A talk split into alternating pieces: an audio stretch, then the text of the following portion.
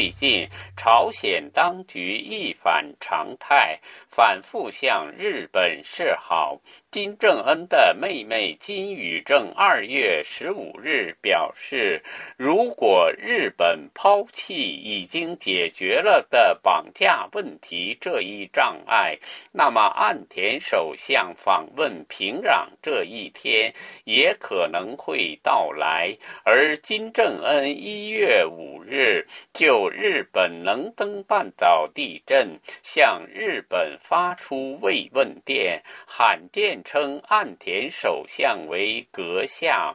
在向日本不断示好的同时，朝鲜对韩国的敌对态势不断升级。金正恩一月十六日宣布，朝鲜不再将韩国视为和解与统一的对象，而是视为在必要时必须用核战争征服的敌对国家。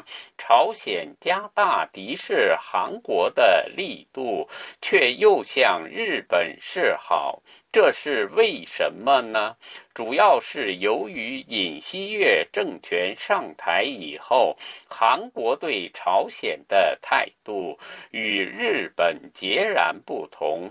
尹锡悦政权上台以后，从文在寅政权的亲朝反日政策转向反朝反共政策，并将推行对朝鲜实施阳光政策的文在寅政权说成是反国家势力。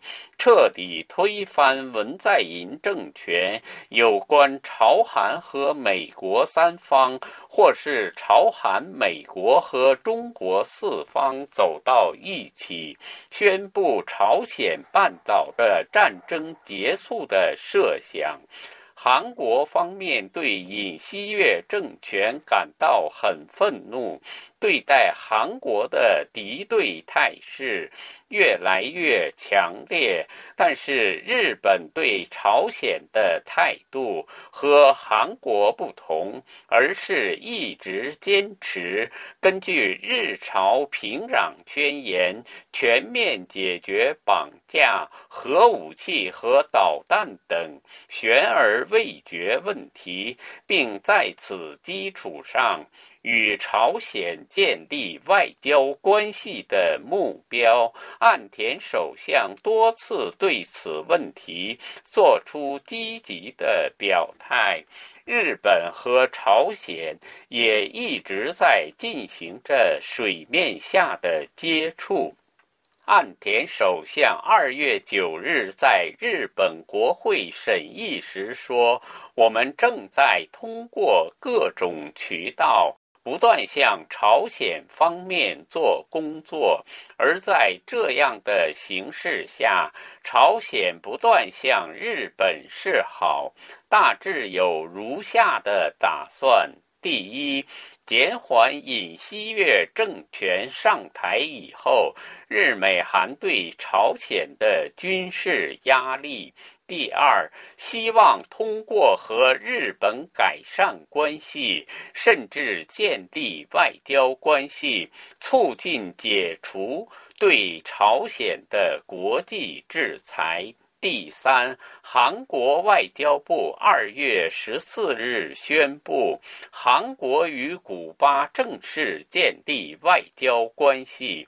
古巴和朝鲜是志同道合的同志，古巴和韩国建交对朝鲜的冲击很大，而正是。韩国与古巴刚刚宣布建交后的二月十五日，金宇正表示，岸田首相可以在一定的条件下访问平壤。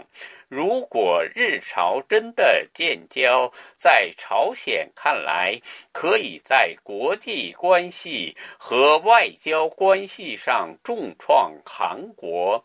以上东京专栏由法广特约记者楚良一转播。